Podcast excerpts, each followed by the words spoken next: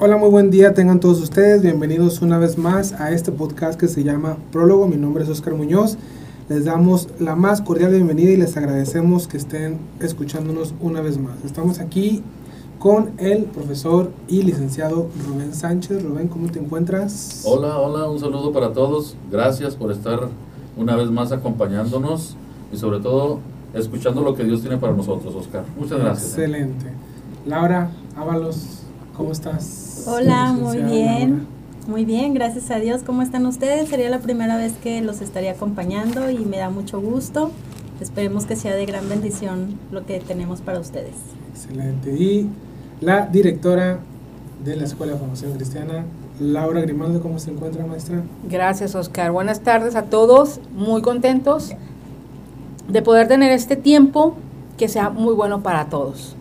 Excelente. Bueno, una vez que hemos presentado aquí a nuestros queridos panelistas, pues vamos a comenzar con este podcast que hemos titulado Citas con Dios. Citas con Dios. Tal vez tú ahorita que nos estás escuchando, viste el tema, el título y dijiste, a ver, vamos a ver qué, de qué se trata. Y pues bueno, no es nada ajeno a esta frase, Citas con Dios. Y quiero comenzar hablando acerca de una experiencia que su servidor tuvo hace algunos años, aproximadamente ocho años. Fue cuando por primera vez eh, invité a mi esposa, a la que hoy es mi esposa, a cenar. Me acuerdo que mi interés en ese entonces era platicar de, de, la carrera en la que está, bueno, en la que ella terminó. Y se recibió porque yo quería platicar qué pensaba un psicólogo, ¿no? De, acerca del cristianismo y cuando la vi de lejos en el Intermol, dije, de ahí soy. La vi que estaba ahí asomándose a ver si llegaba yo. Llegó más primero. Bueno, llegó primero más bien. Y pues dije, de aquí soy. Entonces me recuerdo que fue una cita donde pues lamentablemente metí la pata porque le dije que eran el VIPS de aquí, ustedes lo conocen, el que está acá en la calzada división. Y me perdí porque nos fuimos como un kilómetro más de lo que era y pues quedando mal, ¿no? Pero Dios tuvo misericordia y aquí está casada conmigo. Pero ¿por qué la cité? ¿Por qué hacemos esto? Pues en, en, así en el corazón creo yo que de toda cita es para conocernos más, ¿no? Y en este caso yo quería tener un encuentro con ella pues muy, pues muy romántico. Eso es una realidad para seducir y atraer su corazón. Y bueno, Vamos a partir con esta pregunta, ya con esta introducción. Eh, comienzo contigo, Rubén Sánchez. Profesor, ¿por qué nace la iniciativa de Dios de tener ese paso o ese primer paso de buscar al hombre? Qué buena pregunta haces, Oscar. ¿eh? Mira, eh, Dios, Dios inclusive tenemos la certeza de que Dios siempre ha querido tener contacto con nosotros. Siempre Dios ha tenido la intención, no nomás de, que seamos una creación más, sino que seamos, inclusive la misma escritura nos enseña, y todos ustedes que conocen la escritura, este, la misma escritura nos enseña que Él nos hizo a su imagen y semejanza. Entonces, ¿Qué pasa? Dios siempre ha querido, siempre ha querido, este, Oscar Lauras, que estar en contacto con su creación, sobre todo con nosotros, pero para darnos lo mejor, para estar, que tengamos una, una tranquilidad, una paz, para que disfrutemos de lo que Él nos dio, inclusive Él nos puso para enseñorear todas las cosas, no se nos olvide. Él nos puso para que nosotros eh, nos sirvieran los animalitos, nos sirviera la creación, la, la, temperatura, los climas sean para nosotros, para que nosotros disfrutemos todo lo que nos ha dado. Entonces, desde un principio, Dios nos ha bendecido, ha querido lo mejor para nosotros. Pero ¿qué ha pasado? Desde la caída del hombre, desde la caída del hombre, nosotros eh, como seres humanos hemos puesto una división entre Dios y nosotros. Hemos puesto una división, pero que la diferencia, Laura, entre que nosotros y Dios es que Él ha querido siempre quitar esa barrera. Exacto. Siempre la ha querido quitar. Sí.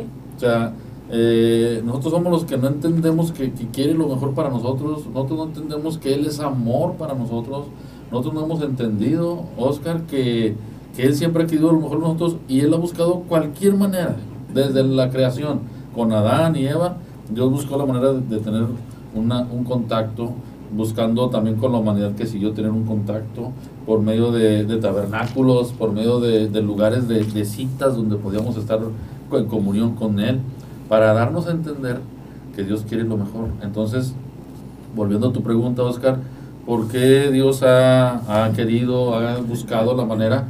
Porque quiere recordarnos que Él nos ama. Así es. sí. El punto medular de toda la, la- la- la creación es su eterno amor. O sea, Él nos ama y por lo tanto quiere que estemos y que, y que disfrutemos de lo que Él tiene para nosotros como un buen padre, como un papá que quiere darnos las cosas bien para sus hijos, eh, que las disfrutemos para lo que Él nos tiene para nosotros, pero nosotros somos los que no hemos entendido eso. Por eso dice que Él nos reconcilió consigo mismo. O sea, Él mismo nos reconcilió a pesar de que nosotros somos los que habíamos, la habíamos regado, los que la habíamos fallado. Él fue el que nos hizo que este, volvamos a, a nacer, a estar en su presencia, a buscar de lo que Él, Él tiene para nosotros. Entonces prácticamente, en resumen, esta iniciativa nace por el amor. El amor. El amor y sabemos que, bueno, No según la. Biblia, el Nuevo Testamento, Dios es amor. Maestra, ¿por qué nace esa iniciativa? ¿Está de acuerdo? Sí, que mira. es el epicentro. Dice Hebreos capítulo 1, verso 1, dice, Dios, habiendo hablado muchas veces y de muchas maneras en otros tiempos a los padres por los profetas, en estos postreros días nos ha hablado por el Hijo, a quien constituyó heredero de todo. Pero Él siempre nos está hablando, de muchas Sí, maneras, claro. de muchas formas, porque a veces no entendemos o hacemos que no entendemos. Y, y Pablo le dice a los hebreos, no es la primera vez, ¿no? Dios siempre ha hablado de muchas maneras y Él siempre ha insistido en mostrarnos su amor. La pregunta es ¿por qué? ¿Quién sabe? ¿Quién nos vio? Él nos ama. ¿Quién sabe? ¿Verdad? Pero eh, no tenemos nada que ofrecerle a Dios para que Él nos ame y nada de lo que hagamos nos va a separar de su amor.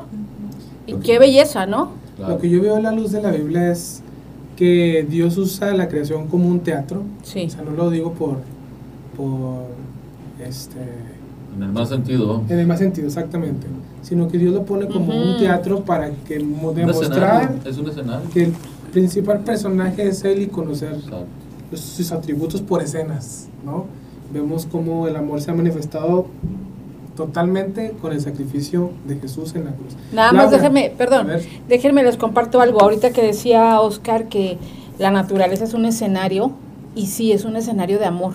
Mm. Porque a cuántos no nos ha sorprendido Dios en la noche viendo la luna, ¿no? Wow. Y no puedes decir más que Dios gracias, ¿no? O cuántos Dios nos ha dado respuestas. artista, Sí. es un artista, le ha colorido las flores, o sea, no. Dios cuántas veces nos ha dado una respuesta simplemente al ver al cielo. Y dices tú, aquí estás, Padre, siendo tan grande, los cielos de los cielos no te pueden contener.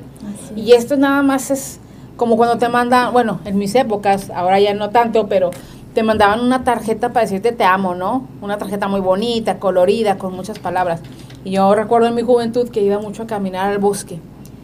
Y siempre, siempre ver los árboles, cómo pasaba la luz entre las ramas de los árboles, a mí eso decía, pues es que Dios está aquí, ¿no? O sea, la misma naturaleza, eh, los árboles, los animales que nos gustan tanto, los perros, ¿no? Nos hablan de que detrás de esto hay un arquitecto perfecto y nos está mostrando, ¿verdad? Cada día en un amanecer, en un anochecer, en una noche estrellada y profunda donde podemos descansar, o o en ese silbo a veces que hay.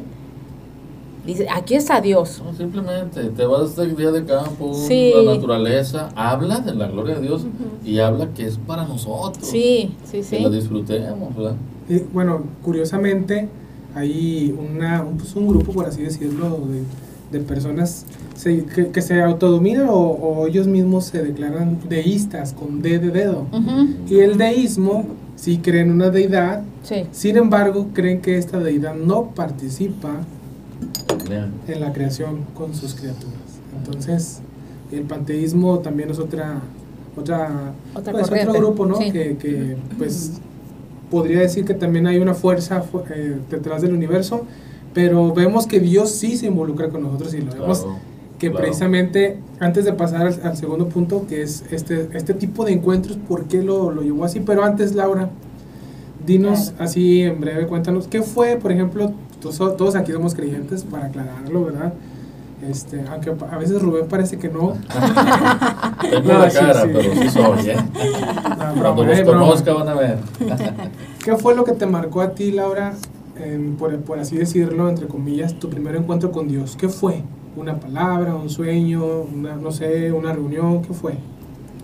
Eh, bueno, fíjate, Oscar, que mm, yo tengo muy presente una de las tantas veces cuando Dios tocó mi vida, mi corazón. Una de ellas fue es que estábamos en una reunión un viernes em, y el- la persona que estaba compartiendo este, mencionaba que si tú este, ah, aún no habías tenido un encuentro con Dios, este, este era el tiempo, este era el momento.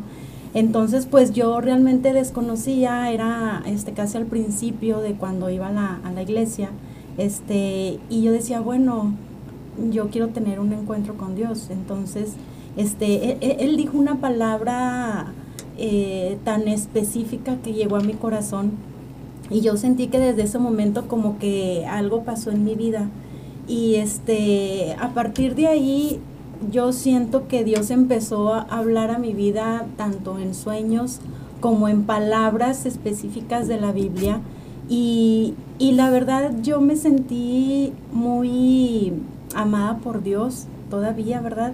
Pero yo me sentía muy apapachada por Él. Yo decía, bueno, es que a lo mejor yo sin merecerlo, pero pues Dios es el que me ha traído a Él, Dios es el que me ha hablado, Dios es el que ha hecho este que me enamore de Él de una manera pues impresionante. O sea, podemos decir que prácticamente ese día fue tu primer encuentro con él. Sí. Lo que escuchaste su voz, ¿no? Sí, Algo parecido a lo que le sucedió al profeta Samuel cuando estaba chavo, ¿no? Que servía, iba, se congregaba, entre comillas. Y bueno, Dios por primera vez le habló y no sabía que era él, ¿no? Sí. Pero bueno, en este caso tú sí supiste y ahorita aquí está la evidencia de que sigues creyendo. sí, así ¿Sí? es, así es. Muy bien. Bueno, vamos a, a- a ir desarrollando esta plática de citas con Dios y en segundo lugar quiero comentarles lo siguiente. En la Biblia, en el Antiguo Testamento, vemos que hay ciertas festividades que Dios, aclarando, Dios estableció. Y fue como una orden de que, hey, aquí nos vamos a ver. Fue una orden. Como una cita. Exactamente. Vamos a tener una cita. De hecho, la palabra eh, fiesta o festividades, en el Antiguo Testamento, cuando lo Dios lo menciona, es la palabra moed. La palabra moed significa en el hebreo cita o, fíjense curiosamente, asamblea. Asamblea, ¿no? Este, entonces, cu- curiosamente, estas fie- fiestas fueron asambleas de Dios y ahora en el Nuevo Testamento, fíjense que, pues, iglesia, de donde viene la palabra iglesia, es asamblea. ¿no? Interesante. Ahora, es una cita, Dios declaró, vamos a tener una cita con nosotros. Ahora, la pregunta es, y comienzo con usted, maestra, ¿por qué Dios usa este método para encontrarse con ellos? Sabemos que son siete fiestas, las más conocidas. Pascua, este, Tabernáculo. tabernáculo, la, Pentecostés. Muchas. Muy padre. las trompetas, etc. trompetas, ¿Por sí. qué usted cree que Dios utilizaría este método? ¿Cree que tenga algún significado? Sí lo tienen, pero a veces fíjate que pensando en todo lo que estamos diciendo ahora, Dios es más sencillo de lo que imaginamos. Nosotros en el taller de usos y costumbres judías, para comprender mejor las escrituras, porque así se llama, este, pues vimos todo lo las fiestas y a veces pensamos que eh, es un Dios de muchos requisitos. Exitoso, ¿no? Pero Dios es más sencillo, porque mira, nosotros que somos norteños, ¿verdad? Y que nos gustan las fiestas, sabemos que, Y la carne asada. y la carne asada, sabemos que el tiempo de fiesta siempre es una celebración y es donde vas a encontrar refrigerio para tu alma y donde vas a convivir y hacer lazos más fuertes. Porque está comprobado que la gente cuando tenemos unas fiestas nos relajamos. ¿Sí o no? I- incluso platicamos y dices, ay, qué rico platiqué o no te conocí así. Oye, hasta conoces más, hasta Sí. conoces más a las personas. Sí, sí, porque estás relajado, estás este conviviendo Ujú. ¿No? Vas, cuando te dicen, vamos a tener una fiesta, ¿verdad? No hablamos ahorita de fiestas porque me deben un bolo, pero Ah, bueno. Abriendo, Cuando- abriendo heridas. Cuando tenemos una fiesta, Una tú oración, vas, por favor. tú vas dispuesto, Nos ponemos manos, no se apuren, amigos. vas dispuesto a qué? A una fiesta, a pasártela bien, No sabe disfrutar. a disfrutar con los que se casaron, o un aniversario de, de mucho tiempo de estar juntos, o un niño que cumple años. Entonces, Que no da bolos. vamos que no da bolos, pero ¿qué hacemos? Vamos a celebrar, vamos a estar con el otro, ¿verdad? Decía, dice la Biblia, pues Jesús que decía, yo voy a estar, yo me sonrío con los que se sonríen, ¿no? Hay tiempo de todo, pero cuando es tiempo de fiesta, Jesús celebraba. Por supuesto. Y saben que Dios es, es así. A Dios le gusta estar en buenos términos con nosotros. Entonces Él se provee de todo un ambiente para que podamos estar relajados ante su presencia y esto no quiere decir que no nos importe y que no tengamos maneras de ir con Él, ¿verdad? Pero que en sí Dios quiere una relación fraterna, no una relación fría o ríspida en el sentido de que a mí me tienes que buscar así, o, o háblame de usted, o, o inclínate ante mí, o no me des la espalda, ¿verdad? O sea que Dios, gracias a Dios, Oscar, no es como Laura, no es cuadrado. No es cuadrado. Gracias, Bueno, Señor. creo que sí, pero más flexible, ¿no? que Dios me hizo así. Pero, ¿qué te pasa? Que, que como hoy que estamos platicando acerca de temas como este tan hermoso, podemos estar relajados hablando de un Dios que a los cuatro nos, está, nos ha invitado a estar delante de su presencia y hemos experimentado lo que es estar en una cita con Él. Claro. Podemos los cuatro decir, hemos estado en una cita con Dios, he hablado a solas con Él, me he desahogado con Él, Él me ha levantado, eh, Él me ha hablado, como dijo Laura, ¿verdad? Mi tocaya. Pues yo oí su voz. Y eso nadie te lo puede quitar del corazón, ¿verdad? Entonces, esas, es, ¿con por qué Dios nos, nos, nos atrae a una asamblea, a una fiesta? Pues porque Dios nos, se quiere presentar ante nosotros como un Dios que ante todo, como decía el maestro Rubén, nos ama. ¿Sí? Y todos aquí a través de él hemos experimentado el amor y siempre buscamos, ¿verdad?, cómo hacerle sentir al otro que nos cae bien. Fíjate, yo un poco complementando lo que dice la maestra Oscar, eh, tiene razón.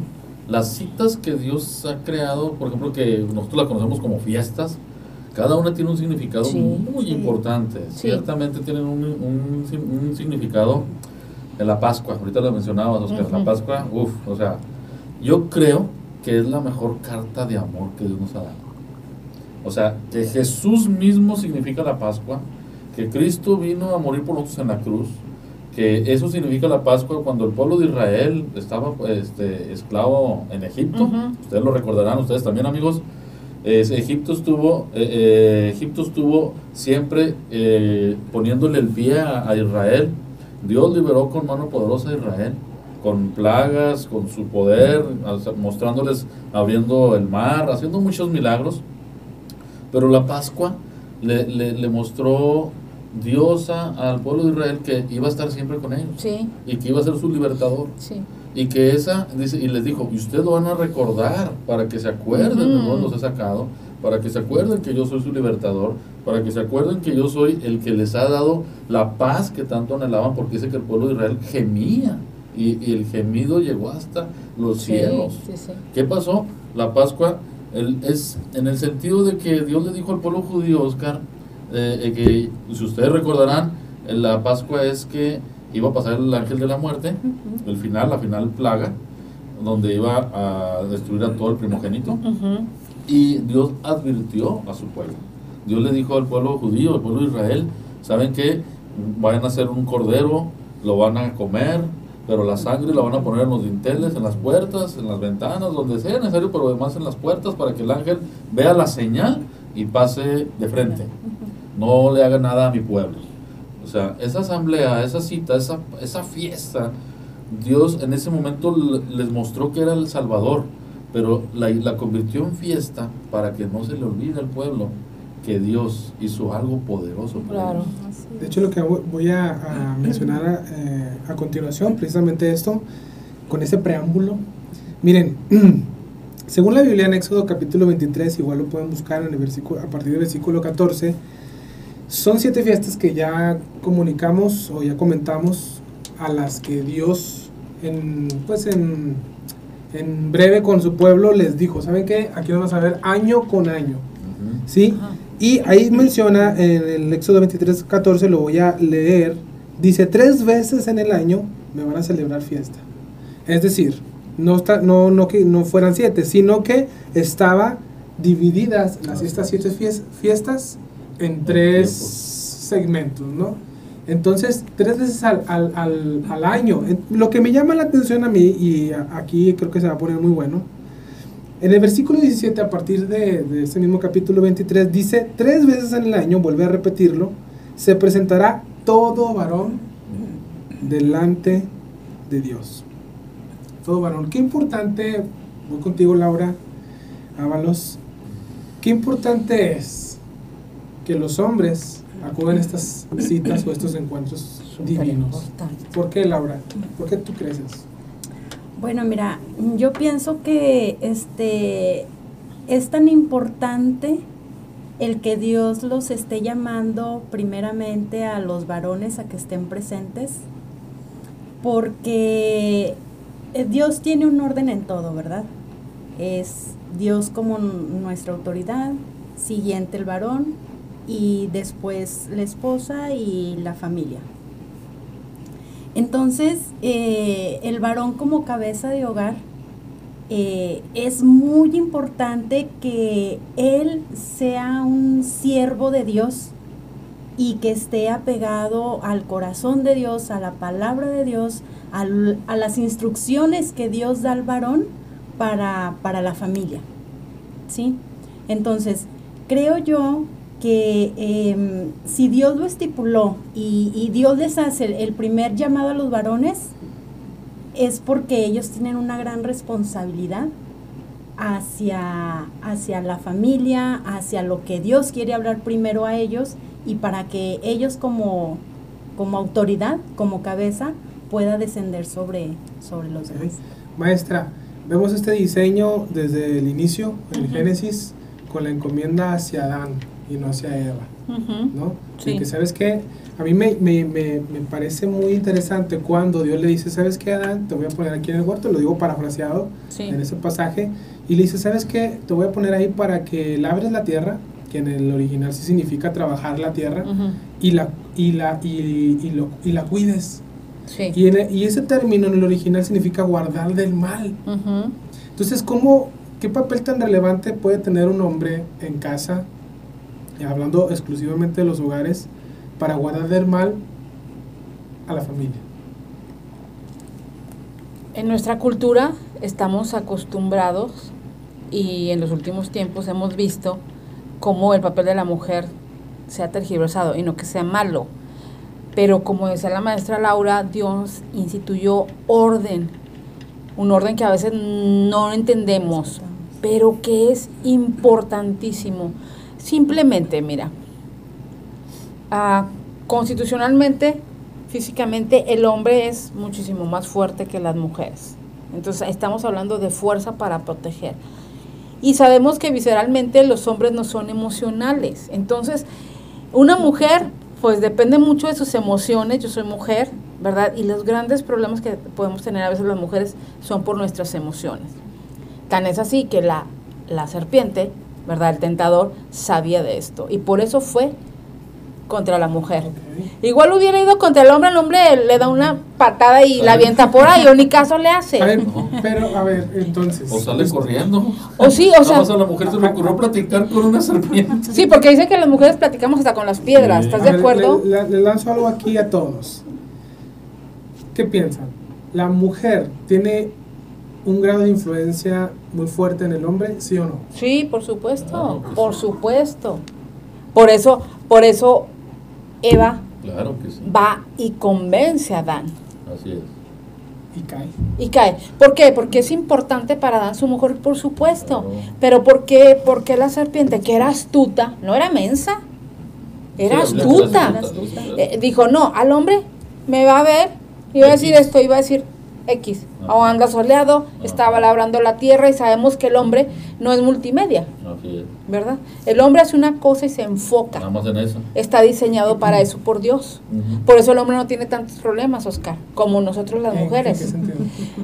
Porque nosotros somos emocionales, sí. Ah, ok. O sea, nosotros estamos a lo mejor cargando al bebé y estamos pensando, pero ¿por qué nadie me ayuda? Ajá. Y yo aquí estoy sola, manteniendo la casa y aparte que trabajo, cuido al niño y, y, y nos hacemos bolas y nos saboteamos nosotras mismas, ¿sí? Y tenemos que reconocer que Dios nos hizo emocionales, claro, por supuesto, porque somos las que mantenemos la casa unida a través del amor y de la paciencia, pero tenemos que estar calibradas por el Espíritu Santo, Pero déjeme le digo ¿sí? que así como a lo mejor podríamos decir que es una desventaja, también tienen una muy buena Sí, ventaja, y en especial en México.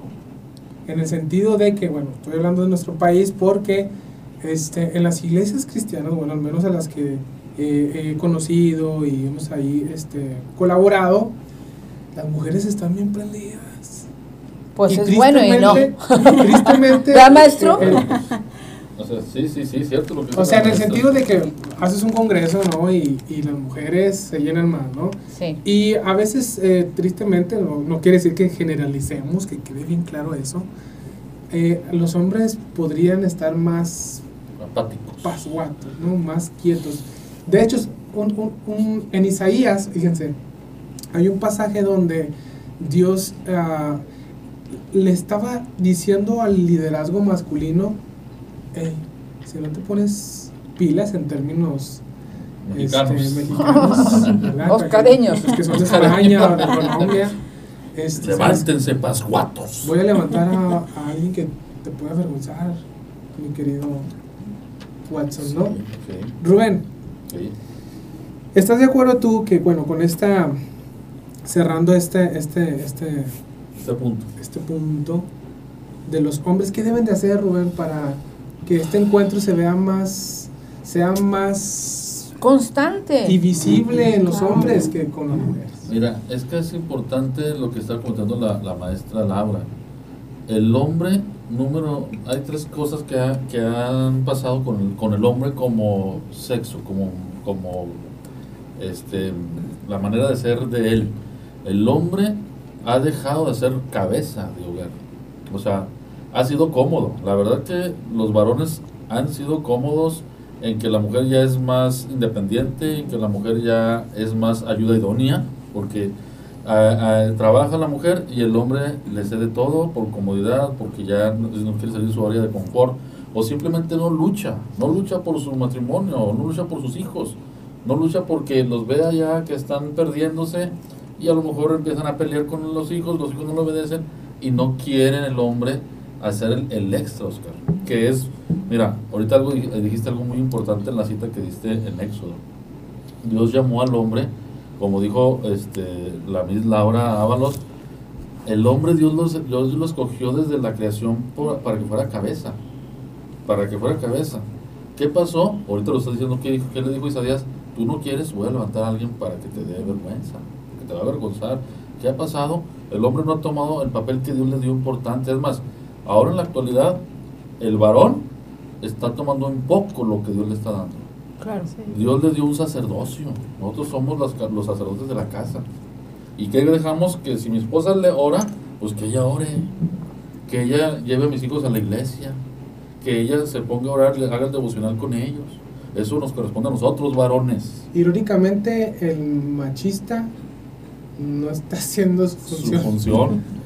Mira, Con las consecuencias. Sí, no, no, no, inclusive déjame te digo, Oscar, se están hasta, eh, eh, ya están en extinción también los machistas. ¿Por qué? En el sentido de que ya no toman su papel en, en, el, el machista al menos, y vaya que no lo estamos diciendo del, en el mal sentido, ¿eh? O sea, no, no estamos hablando de que sea un hombre machista o que sea menos mayor que la mujer. O su mucho posición como hombre, ¿no te refieres? Sí, para allá voy. Que antes a lo mejor el hombre que se llamaba machista hacía su papel completo de machista. Pero eh, entiéndase bien, este, amigos, no estoy hablando de un machista que trate mal a la mujer, no, sino un hombre que cubría a su mujer, que la protegía, que él estaba delante de ella en las cosas seculares y en las cosas de Dios. Y ahora lo que está pasando es que el hombre ya se hace atrás y alguien tiene que cuidar la familia, ¿estarán de acuerdo? Por eso la mujer sale adelante, porque el hombre no, corre, no, no hace su rol, no busca de Dios, no ora para Dios, menos si Dios le llama a servir, el hombre ya no quiere hacerlo. Por eso las iglesias, mira, yo no estoy en contra de que haya mujeres que estén liderando iglesias. ¿eh? Se los digo así, ¿por qué? Porque no hay quien se levante, no hay quien tome la batuta. Por eso dice, no hay quien. Entonces, Dios estoy seguro, estoy segurísimo que ha levantado hombres y hombres no lo han querido tomar. ¿Cuál es el pretexto del hombre para no servir? Para allá voy. Ajá. Porque el hombre ya no quiere servirle a Dios porque se agarra con los afanes de pretexto, porque le tiene miedo a la economía, porque no le cree a Dios que Dios lo va a sustentar. Y otra más importante que ya es la que me preocupa, el hombre ya no quiere comprometerse con Dios. El hombre, por eso hay más mujeres, ciertamente siempre es históricamente, siempre la mujer va a estar más, vas a encontrar más mujeres en la iglesia, más mujeres en, en congresos, más mujeres, pero dice la Biblia que la unción viene de la cabeza Sí, exacto. y viene de las barbas. La mujer muy importante que sí, que esté buscando de Dios, pero la bendición completa va a llegar si tú te metes, varón. Va a llegar si el varón se en el, di- mete. en el diseño más correcto, ¿no? Sí, totalmente. Entonces, aquí el problema lo estamos teniendo los varones, no es ni de la mujer. ¿eh? Ahora, no generalizamos porque definitivamente existen hombres de Dios. Sí. No, no, no, por supuesto, por supuesto. O sea, aclarando, ¿eh? eso aclarando, no, no estamos diciendo que, que ya las mujeres se empoderaron del cristianismo, no, para nada. No, no, no, no. no. Pero hay hombres de Dios actualmente y hombre, si tú nos estás escuchando, por favor, ya es tiempo que te levantes y nos ayudes a que esto en pues en tu hogar, en mi hogar, en, en las iglesias cristianas, en, eh, en las familias de la nación de México, pues ya no sea el mismo panorama. Exacto. Que no nos perdamos, que vayamos a tener, según el punto que estamos hablando de nuestro tema, un encuentro con Dios. Y si me Una permites, si me permites, le rogamos, como decía Pablo, ¿verdad? Hacemos este, rogativas, Rogativas. ¿verdad? Necesitamos que los hombres se levanten.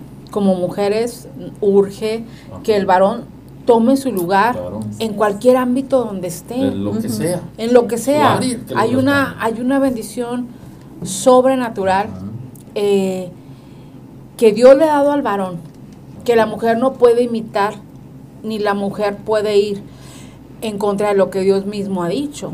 Entonces Dios no, Dios y su palabra es una misma cosa. Hace muchos años estábamos al frente del Ministerio Infantil en una iglesia muy grande aquí en Torreón, Coahuila.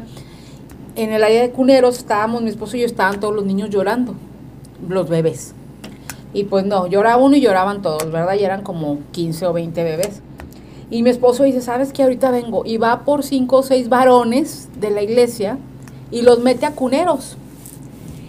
Y entonces, pues los varones, ¿qué? ¿Y ahora qué vamos a hacer, verdad? Pues tenga un bebé para cada uno. Y resulta que los niños al sentir el abrazo del varón, que ya las maestras los habían abrazado, habían orado por ellos, los habían cambiado el pañal, pero no resultaba nada. Llega uno de ellos y empieza y lo carga con sus brazotes y el niño se quedó dormido. Y otro niño se quedó dormido y otro niño... Quizá alguna falta del abrazo del papá que no es lo mismo el abrazo de mamá al abrazo de papá. Entonces es un ejemplo tan, tan claro, un ejemplo tan claro de, de la fuerza del hombre, de la seguridad que el hombre da a- al hijo. ¿no?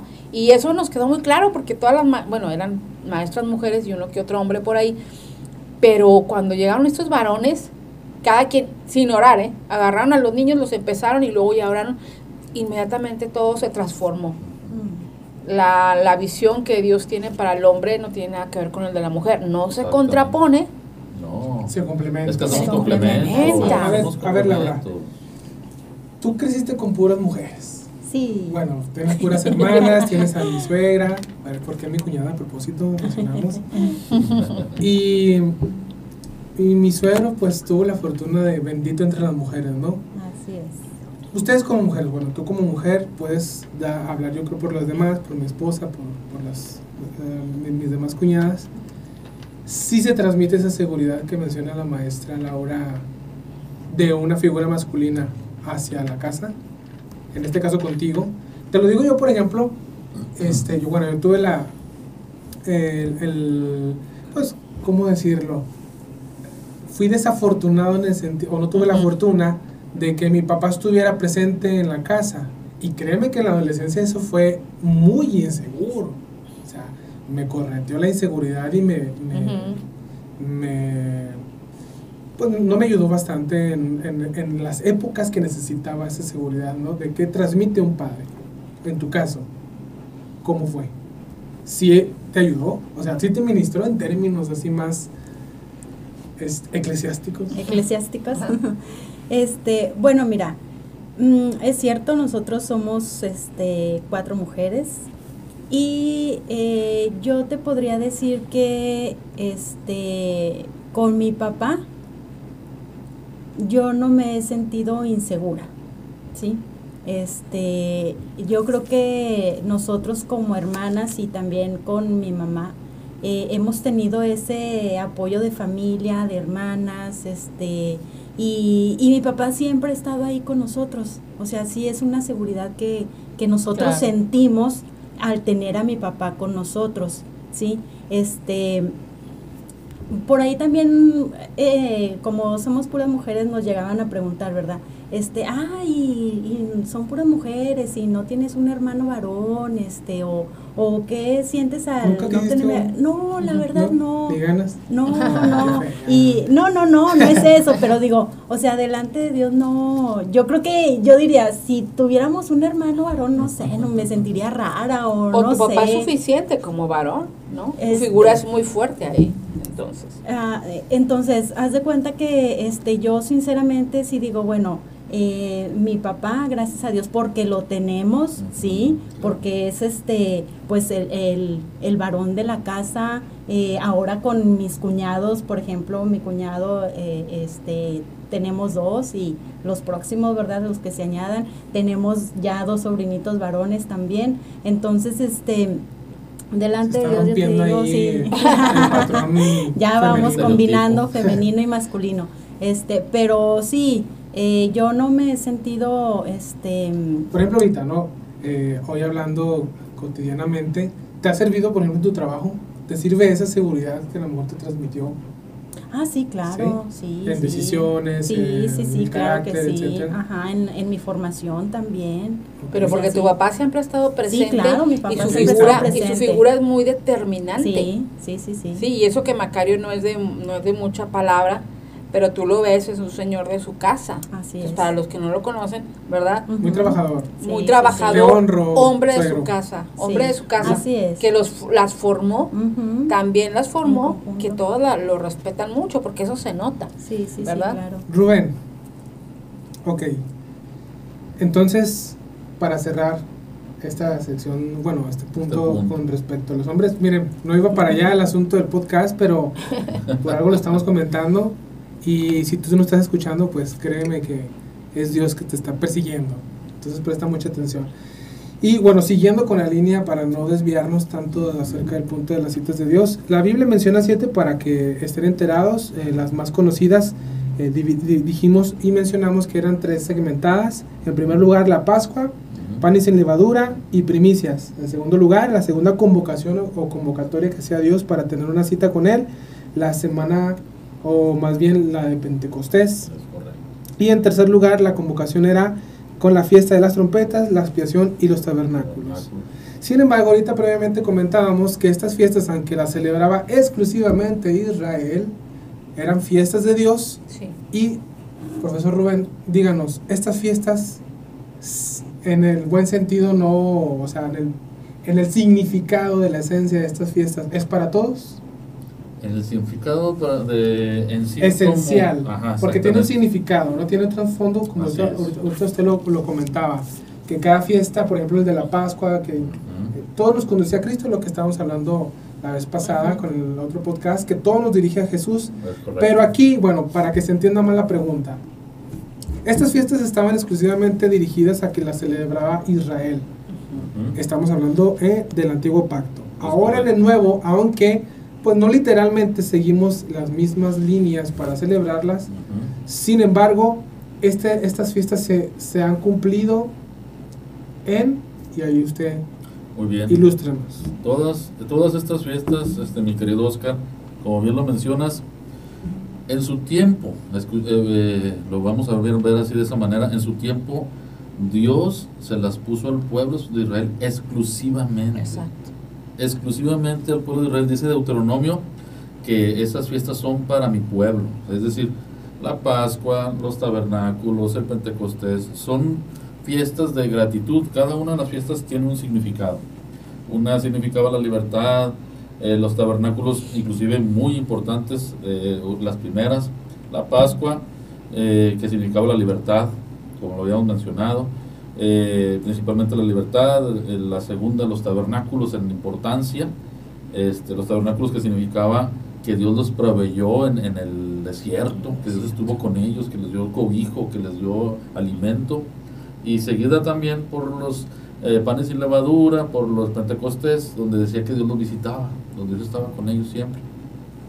Estas fiestas son exclusivas para el pueblo de Israel, pero todo, como ahorita lo mencionan, Oscar, como lo mencionan ustedes, eh, Laura, eh, maestra Laura y Ábalos, las fiestas, todas, todas, todas, yo estoy seguro que toda la creación va direccionada a Jesucristo, Sí. a Jesús. Inclusive dice la Biblia que todo fue hecho por Él, Y para él. por medio de Él y para Él. Sí. Todo, todo. Las fiestas no son la excepción. El- el- la Pascua fue, eh, ¿cómo les podré explicar? Como un, un avisarle a Israel mi plan perfecto para la humanidad. Ujú. Es decir, que va a ser un plan desde la creación para libertar a la humanidad. Eh, Israel yo siento eh, que fue un prototipo de lo que Dios iba a hacer a todos nosotros. Una escala. Es decir, la Pascua significó libertad de, de- de- de Egipto, donde estaban este, siendo atormentados, donde estaban siendo prisioneros. En la actualidad vemos que hasta Faraón lo, lo comparamos con el mismo Satanás. Que cuando Dios nos liberta, cuando entra Cristo a nuestra vida, nos saca de Egipto, hasta lo decimos de alguna manera así. So, e- eso simboliza que la fiesta de libertad con nosotros fue Cristo. Es decir, las fiestas ahorita se puede decir que se trasladaron al, al mismo Cristo. Sí. Que Él es nuestro libertador, Él es nuestra Pascua. Él es nuestra paz. A él, él es el- a él le debemos nuestra libertad, Él es nuestro tabernáculo. Sí. Él es nuestro sustento, Él es nuestro proveedor. A lo mejor eh, en manera, en alegoría o en manera, en manera figurada, sentimos que andamos en un desierto, que están hasta nuestros huesos secos. Y nada más llegamos a la palabra, vamos al verbo, escuchamos a Jesús y empezamos a tener fuerzas. Dice, porque de ríos de agua viva va a correr nosotros. Entonces, cada fiesta, Oscar, ahorita lo que mencionas, literalmente, como están en el Éxodo, eran para el pueblo de Israel, exclusivamente. Inclusive, Dios le dio una orden muy tajante al pueblo de Israel, que no haga fiestas de los pueblos a los que va a conquistar, Así es, sí. que nada más haga fiestas de los de él, que Dios le ordenó. Por eso, ahorita Sí. bien empezaste, Oscar, son fiestas de Dios, no son fiestas de hombres. Así es. sí. Son fiestas que Dios les puso al pueblo de Israel y dice, no se contaminen cuando vayan a otros, a, a otros lugares o a la tierra donde fluye el leche. ¿Qué pasó?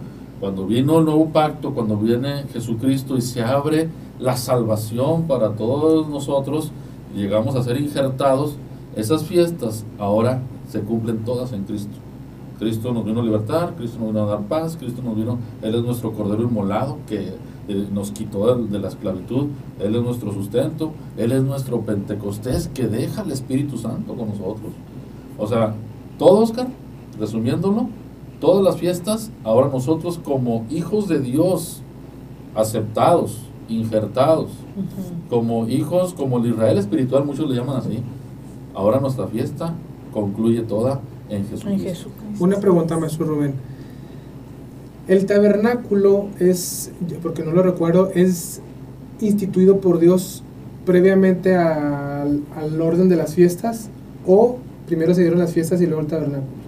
No, el, el tabernáculo, bien lo mencionas, depende de las fiestas, porque sí, el tabernáculo fue, eh, te puedo decir que fue en el que hubo parteaguas de fiestas, no las menos importantes, pero las, las sí hubo fiestas antes del tabernáculo, que Dios estableció, inclusive desde la salida de Egipto, Entonces sí fue está. tabernáculo primero instituido, ¿verdad?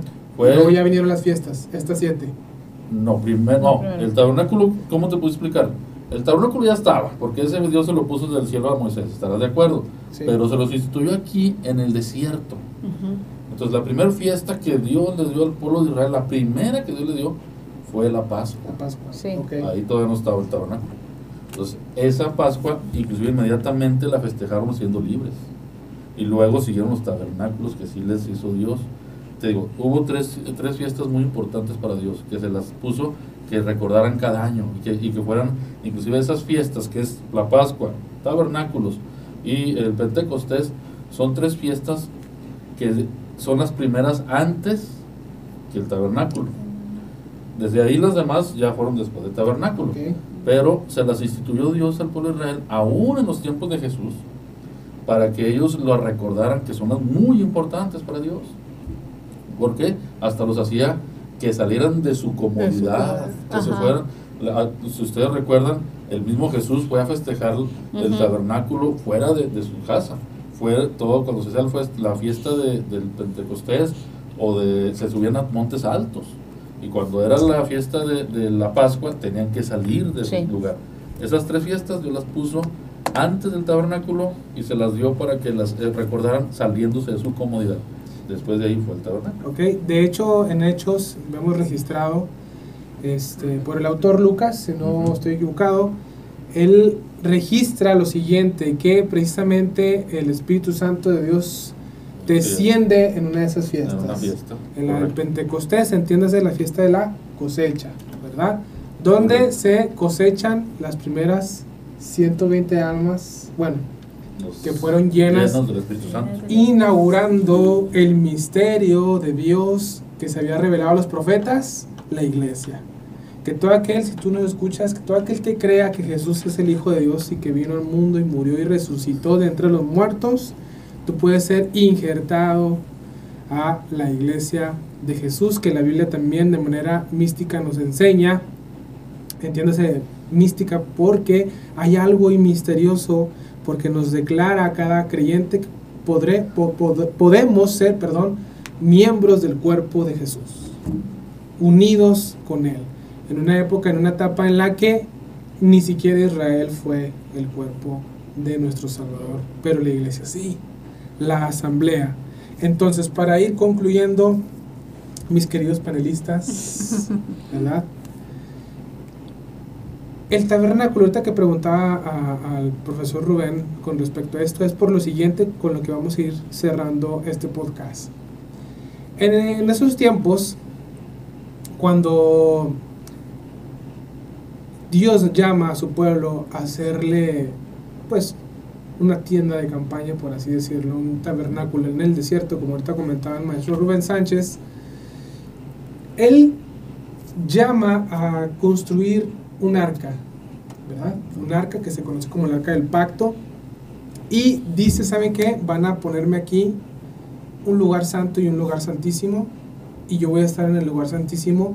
Y cuando se da la orden de cómo va a estar acomoda, acomodada las tribus y dónde iba a estar el puesto, él se pone en el mero centro del campamento de Israel. En el mero centro. Y yo estaba estudiando que cuando Dios llama a eso, las naciones vecinas, no que tuvieran un tabernáculo, pero sí al principal rey o el monarca de esa nación, lo ponían en el centro. Entonces, ¿qué estaba diciendo Dios? Yo soy el rey aquí entre ustedes. Estoy en medio de ustedes. Dios queriendo hacer morada con nosotros. Ahora la pregunta para todos mis panelistas es, pues es algo muy práctico, ¿no? Bueno, tenemos todos nosotros en el centro re- de- Wow. de- del reinado de nuestra casa, de nuestro trabajo, de nuestra vida simplemente, de nuestro ser, a nuestro rey salvador, ¿verdad? Porque miren, eh, esto es interesante, la Biblia declara que cada creyente es un tabernáculo Así es. andante, un altar, según Romanos.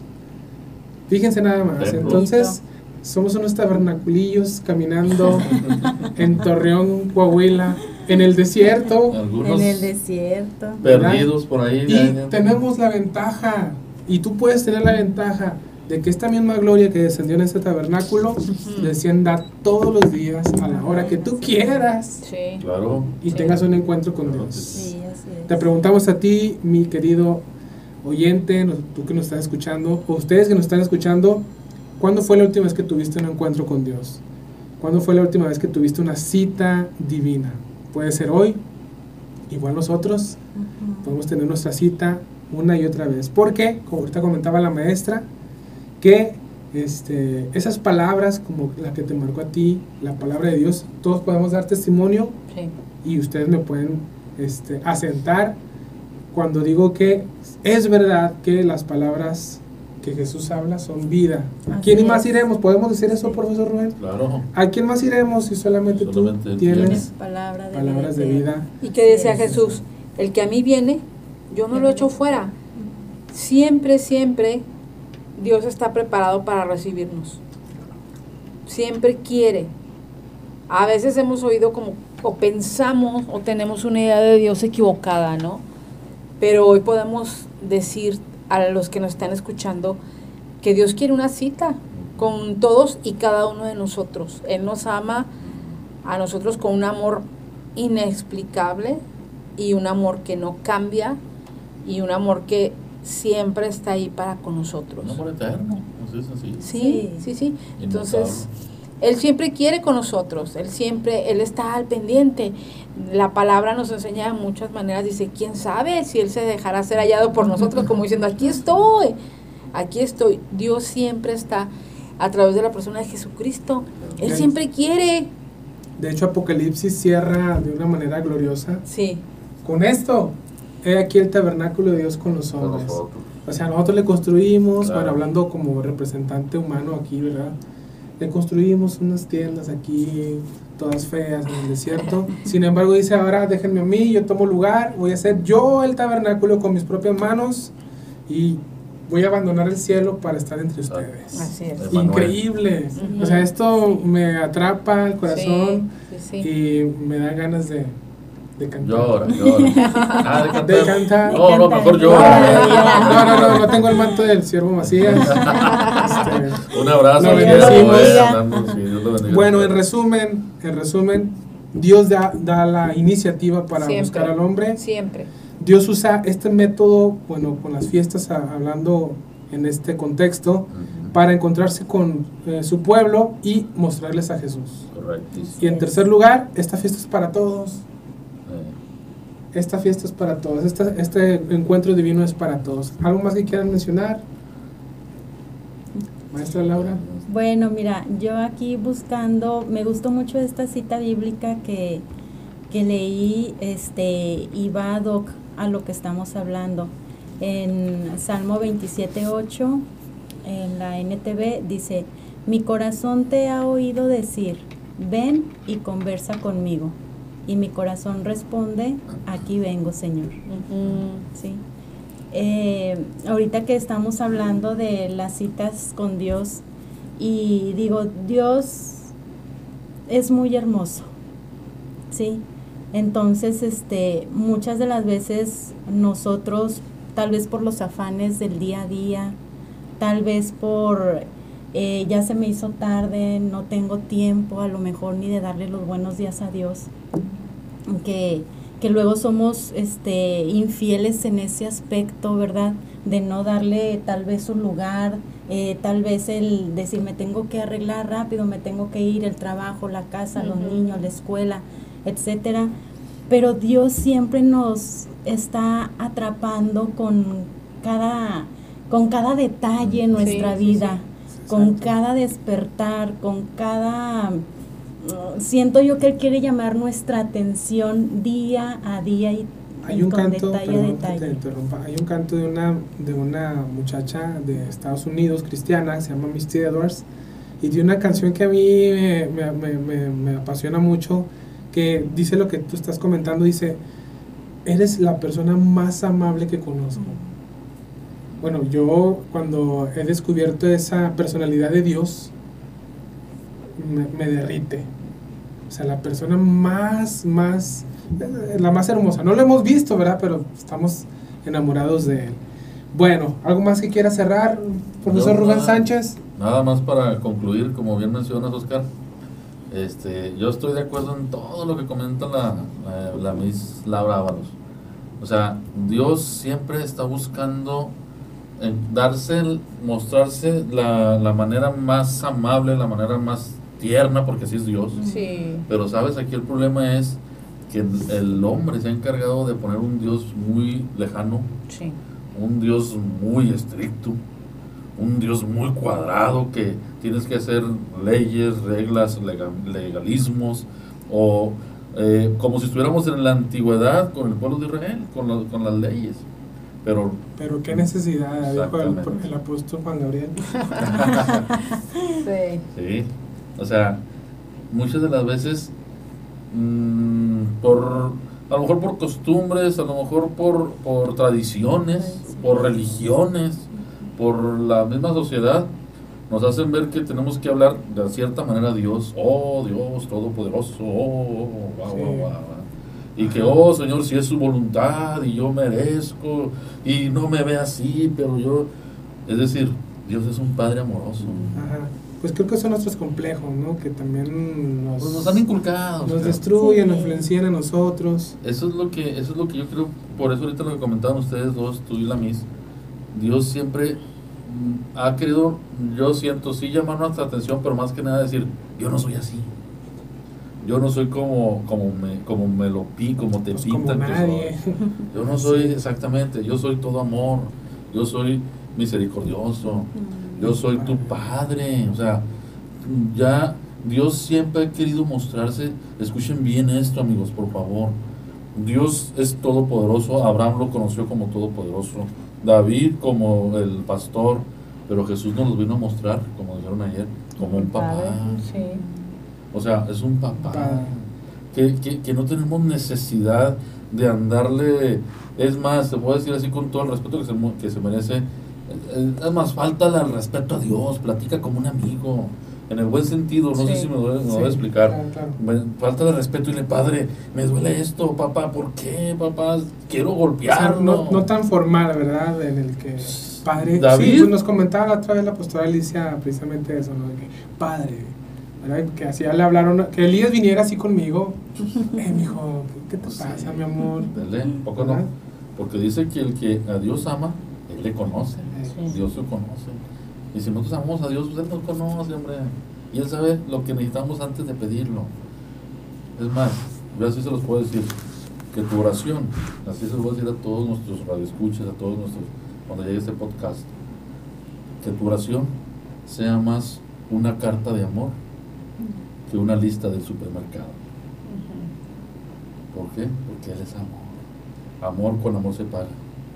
Que tu oración sea más una carta de amor. Dios, gracias. Eres hermoso. Alma mía, bendice al Señor. Qué precioso eres. Hoy ha sido muy bueno. Y ya cuando acuerdes, ese Padre te va a dar lo que necesitabas, porque Él conoce tus necesidades. Así es. Maestra Laura, Pues- ¿algo que quiera mencionar para cerrar este podcast? Gracias. Te invitamos a que conozcas a nuestro Dios, el Dios que hizo los cielos y la tierra. Dice Job, siendo tan grande, no desestima a nadie. Conoce a Dios a través de su sencilla palabra. A veces pensamos que es muy rebuscada, pero tenemos a nuestro aliado perfecto que es el Espíritu Santo. Entonces, la invitación es que descubras lo sencillo que es Dios. Él se deja encontrar por nosotros. Él no haya la manera en cómo mostrarse a nosotros. Él, él nos ama con un amor que nosotros no entendemos. ¿eh? De una vez se los digo, no hay manera de entender ese amor tan grande, tan ancho, tan profundo, ¿verdad? Pero Él proveyó todo lo necesario para que solamente le digas Padre y Él está ahí. Y si no has hecho de Dios tu Padre, te invitamos a que tengas un tiempo y le digas, Señor Jesús, o Padre mío, o Espíritu Santo, ven y entra a mi corazón. Y sé mi Señor, sé mi amigo, porque dice, ya no los llamaré de otra manera más que amigos, ¿no? Y el Padre nos dice, ustedes son mis hijos. Él ha proveído todo para hacernos suyos. Entonces la invitación hoy es que entiendas que tienes una cita con Dios y que Él está esperándote. Y no importa cómo vengas, Y no importa si no sabes qué decir, como decía el maestro Rubén, tú dile como sea. Él, él, él se da a entender y él sabe que, que nos faltan maneras a veces o formas, pero te invitamos a que hoy tengas un tiempo y vayas y le busques y lo vas a encontrar. Hasta el balbuceo más torpe puede Sí, tocar el corazón de Dios, Sí, ¿verdad? sí. Cuando venga desde el corazón, Sí. desde el interior es. de nuestras almas. Bueno, pues, ¿algo más que quieran comentar, panelistas, amados? los esperamos la próxima semana.